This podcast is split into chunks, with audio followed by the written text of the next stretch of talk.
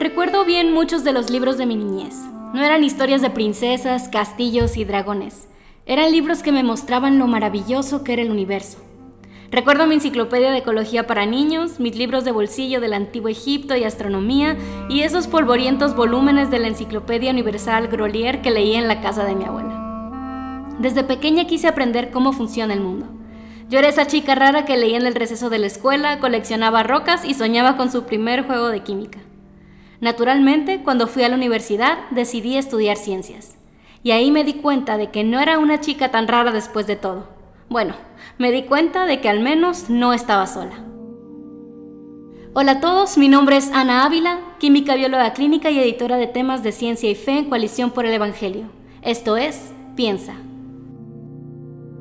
Los seres humanos somos seres curiosos. Queremos saber cómo funcionan las cosas. Queremos entender el mundo que nos rodea. Esto no es casualidad. El universo tiene mucho que decirnos acerca de su creador. El Salmo 19 nos muestra que los cielos cuentan la gloria de Dios. En el Salmo 8, David se maravilló al contemplar las estrellas y considerar lo sublime del Señor y lo pequeño que es el hombre. En Romanos 1 leemos que los atributos invisibles del Señor se muestran claramente en lo creado.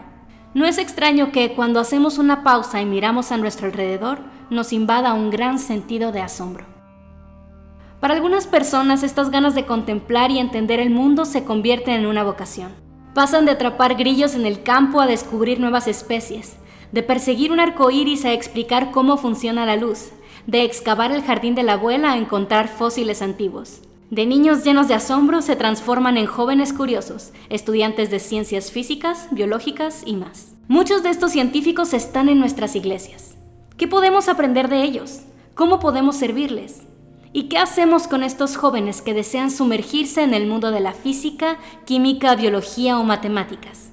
Hoy queremos hablar de esos cristianos y científicos, de nuestros hermanos y hermanas que adoran a Dios en sus laboratorios, mirando a través de un microscopio o describiendo el mundo con elegantes ecuaciones. Porque cuando ellos hacen ciencia, están haciendo mucho más que simplemente satisfacer su curiosidad. Cuando ellos hacen ciencia, se están encontrando cara a cara con Dios. Hola. Hola, ¿qué tal? ¿Cómo estás? ¿Cuál es la respuesta más común cuando los colegas de un científico cristiano se dan cuenta de cuál es su fe? O sea, yo creo que cuando la gente se entera que soy cristiana, como que el, primer, eh, la primera reacción es como de ¿por qué? Carla Herman es doctora en física cuántica experimental y realizó su tesis doctoral en el grupo de electrodinámica cuántica de cavidades del laboratorio Castle Brossel, dirigido por Serge Haroch, quien obtuvo el Premio Nobel de Física en 2012. Me dedico a la parte como de, analizar las cosas, pero con un láser, con átomos. ¿Por qué algunas personas expresan eh, confusión cuando ven que alguien de este calibre intelectual cree en Dios? Bueno, muchos piensan que la religión es algo para personas incultas, gente que no entiende cómo funciona el mundo y necesitan un Dios para llenar los espacios vacíos de su entendimiento. Alguien de la talla de la doctora Herman, dicen ellos, no necesita de un ser superior para explicar la realidad. Durante ya muchas décadas se ha perpetuado la idea de que la ciencia y la religión son incompatibles, casi antónimos. La cultura popular nos ha hecho creer que necesitas elegir un bando, entre la ignorancia y la verdad, entre la razón y la fe. Y desafortunadamente esta dicotomía no es algo que se escucha exclusivamente en el mundo secular. Cada vez que un líder cristiano dice algo como ¿a quién le creerás? ¿A la ciencia o a Dios? Está propagando la idea de que existe un conflicto entre lo que se revela en la Biblia y lo que se revela en la naturaleza. La actitud de muchos cristianos ante este aparente conflicto entre la ciencia y la fe es mantener un perfil bajo y seguir con sus vidas sin hacer mucho caso a las contradicciones que a veces encontramos entre lo que hemos aprendido en la escuela y lo que se enseña en las iglesias. Pero otros no pueden vivir con esa disonancia cognitiva, sosteniendo como ciertas dos ideas que se contradicen entre sí, así que buscan una solución. En su búsqueda, algunos desafortunadamente concluyen que esta guerra es irreconciliable abandonan las iglesias tras quizá intentar obtener algunas respuestas que les resultaron insuficientes. Pero otros estudian con diligencia para interpretar de manera fiel la revelación especial, la Biblia, y la revelación natural, la creación, y son asombrados. No es que encuentren todas las respuestas, pero poco a poco empiezan a ver con más claridad la armonía que existe entre la fe cristiana y la buena ciencia. Creo firmemente que toda la verdad es verdad de Dios y creo que Dios no ha dado solo la revelación en la Sagrada Escritura, sino también la Sagrada Escritura misma nos dice que Dios se revela a sí mismo en la naturaleza, lo que llamamos revelación natural. Ese es R.C. Sproul, teólogo y pastor presbiteriano, fundador del ministerio Ligonier. Y una vez pregunté en una clase de seminario mío, que era un grupo conservador, dije, ¿cuántos de ustedes creen que la revelación de Dios en las escrituras es infalible? Y todos levantaron la mano. Y dije, ¿y cuántos de ustedes creen que la revelación de Dios en la naturaleza es infalible? Y nadie levantó la mano. Es el mismo Dios quien está dando la revelación. Si toda verdad es verdad de Dios, y los cristianos creemos que es así, es necesario que exista un acuerdo entre las verdades expresadas en la escritura y las verdades expresadas en el mundo natural. Dios se ha revelado tanto en la Biblia como en la creación. El privilegio de todos los creyentes, no solo los científicos y teólogos, es conocer al Señor a través de su palabra y el mundo que Él creó para su alabanza.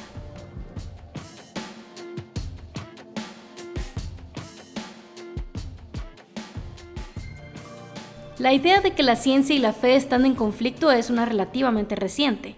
De hecho, si damos un rápido vistazo a la historia, veremos que la fe de las personas no es un obstáculo para la buena ciencia, sino todo lo contrario. Sin entrar en demasiados detalles, eso lo dejaremos para el siguiente episodio, la historia demuestra que la cosmovisión cristiana, la manera bíblica de ver e interpretar el mundo, fue un factor esencial para el desarrollo del método científico.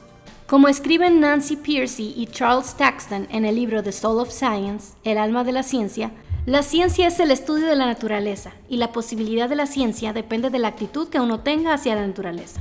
A pesar de que en el siglo XXI solemos darlo por sentado sin pensarlo ni un segundo, la idea de que este mundo es un mundo real, que funciona de manera coherente bajo leyes que pueden ser comprendidas por los seres humanos, es un pensamiento profundamente cristiano. Piénsalo un momento, la manera en que ves el mundo determinará la manera en que estudias el mundo.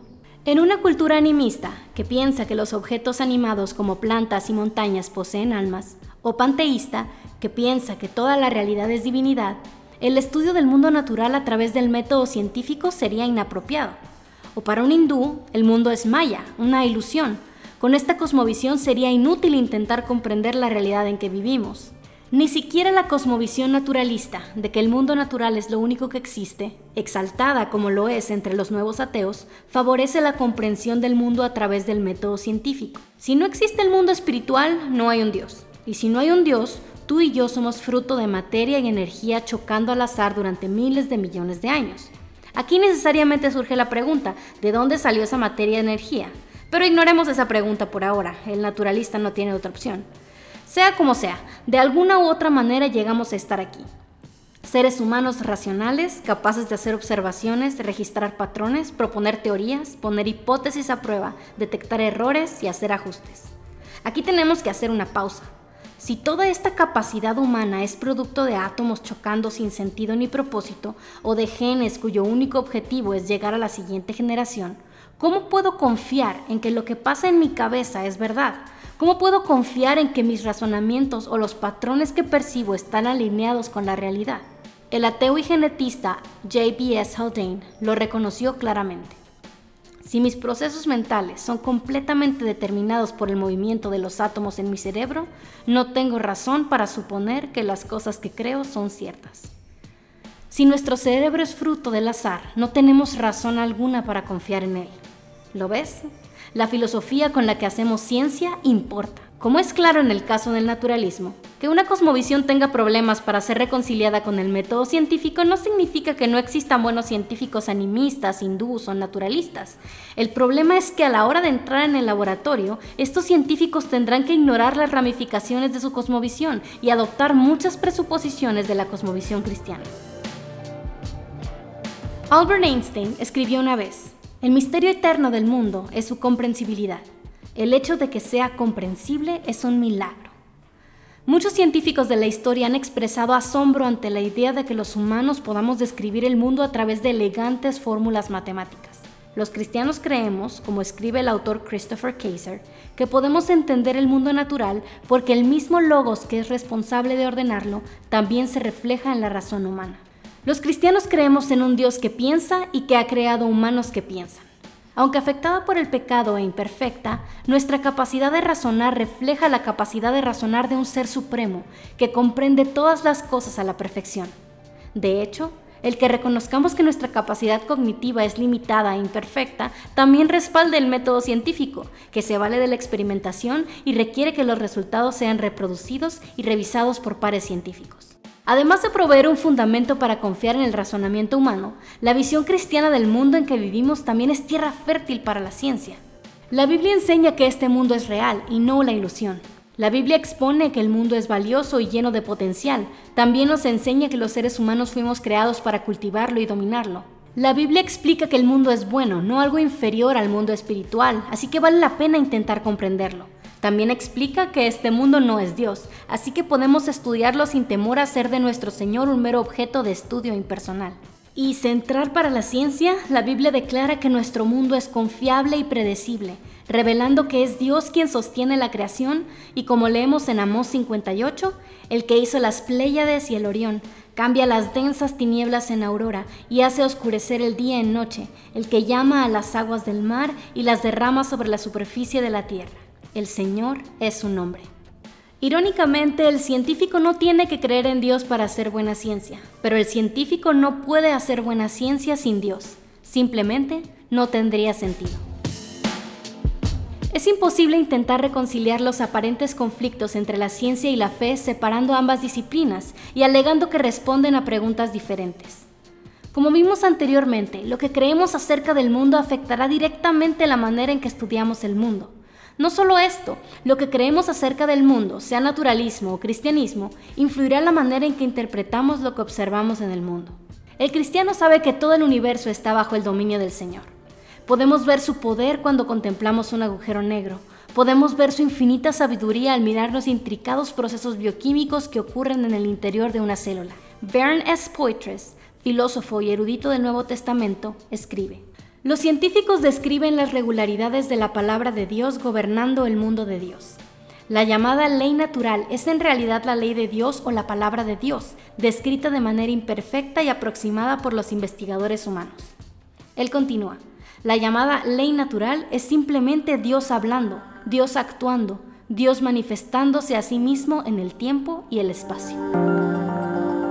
Si hay un sentimiento que caracteriza a todos los científicos es el asombro asombro ante la grandeza del universo, asombro ante el delicado equilibrio de los sistemas biológicos, asombro ante lo poco que sabemos, asombro ante las 100 preguntas que surgen cada vez que encontramos una respuesta. Este asombro tiene una buena razón. El creador se encuentra detrás de cada aspecto de la creación. Cuando los científicos estudian las leyes del cosmos, están encontrando cara a cara con Dios. Por eso es bueno que estos científicos estén en nuestras iglesias, ellos pueden apuntarnos a la grandeza, el poder y la sabiduría de Dios que se expresan en la revelación natural. A través de su trabajo, ellos pueden mostrarnos con más claridad la gloria de Dios que se despliega en la creación. Todo esto suena excelente, pero ¿cómo luce en nuestras iglesias? Desafortunadamente, la experiencia de muchos no es una de armonía entre las verdades de la ciencia y las verdades de la Biblia. Podemos afirmar que toda verdad es verdad de Dios, pero el proceso de reconciliar lo que vemos en la ciencia y lo que vemos en la Biblia muchas veces no es fácil. Necesitaremos hacer preguntas, decir no lo sé, investigar, esperar, orar y volver a preguntar. Incluso con todo ese trabajo, puede que algunas respuestas sean incompletas. Esto es normal, esto está bien. La descripción del mundo a través del método científico está en constante refinamiento. Cosas que hoy nos parecen bastante obvias, que la Tierra gira alrededor del Sol, por ejemplo, antes fueron asuntos de muchísima controversia tanto en la academia como en la iglesia. Llegar de lo controversial a lo obvio no fue fácil, y así es hoy. Con todo, si realmente creemos que toda verdad es verdad de Dios, no tenemos nada que temer. Si realmente creemos que toda verdad es verdad de Dios, no podemos tomar una actitud de, bueno, si ni los expertos pueden ponerse de acuerdo, ¿para qué hablamos? Dios nos llama a glorificarle con nuestras mentes. Tal y como el exaltar al Señor con nuestras fuerzas muchas veces implica dolor y sacrificio, exaltarle con nuestras mentes requerirá que nuestra manera de ver el mundo sea confrontada y puesta a prueba. Requerirá que seamos diligentes, requerirá humildad y valor. Muchos cristianos hemos caído en el error de simplemente repetir lo que hemos escuchado a otros enseñar. Preferimos ahorrarnos la dificultad de luchar con las preguntas incómodas y si nos equivocamos podemos culpar al maestro o pastor que nos enseñó mal. Esto no honra al Señor.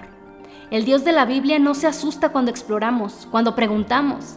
De hecho, Él es más glorificado cuando usamos nuestra mente en toda su capacidad para tratar de entender la revelación que Él nos ha dado, tanto en la escritura como en el mundo natural. Pero en general, la historia de la iglesia lamentablemente ha basado mucho de sus eh, enseñanzas en el miedo. O sea, si yo me cuestiono algo, entonces estoy pecando. Si yo pienso diferente que fulano tanto, entonces estoy pecando. Entonces, el miedo hace de que tú tengas susto de cuestionarte algunas cosas que son súper válidas de cuestionar. O sea, así como veo yo las cosas, o sea, Dios te dio un cerebro para usarlo, para pensar. Y si hay cosas, por ejemplo, de la Biblia que a ti no te quedan claras, está bien que las pienses, está bien que les preguntes a alguien, oye, pero si esto es así, entonces, ¿cómo se explica esto otro?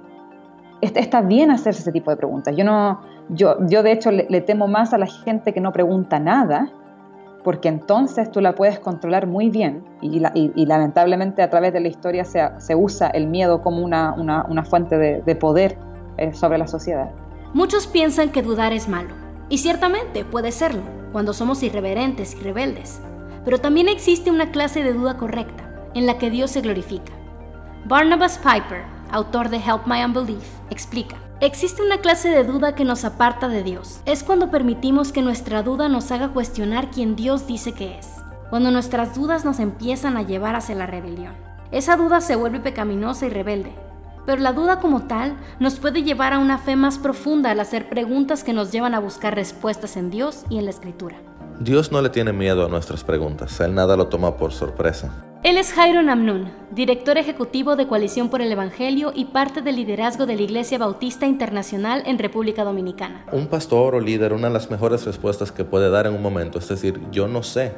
Y eso no muestra debilidad, eso muestra un autoconocimiento, eso muestra una realización de qué tan pequeños somos en comparación con Dios.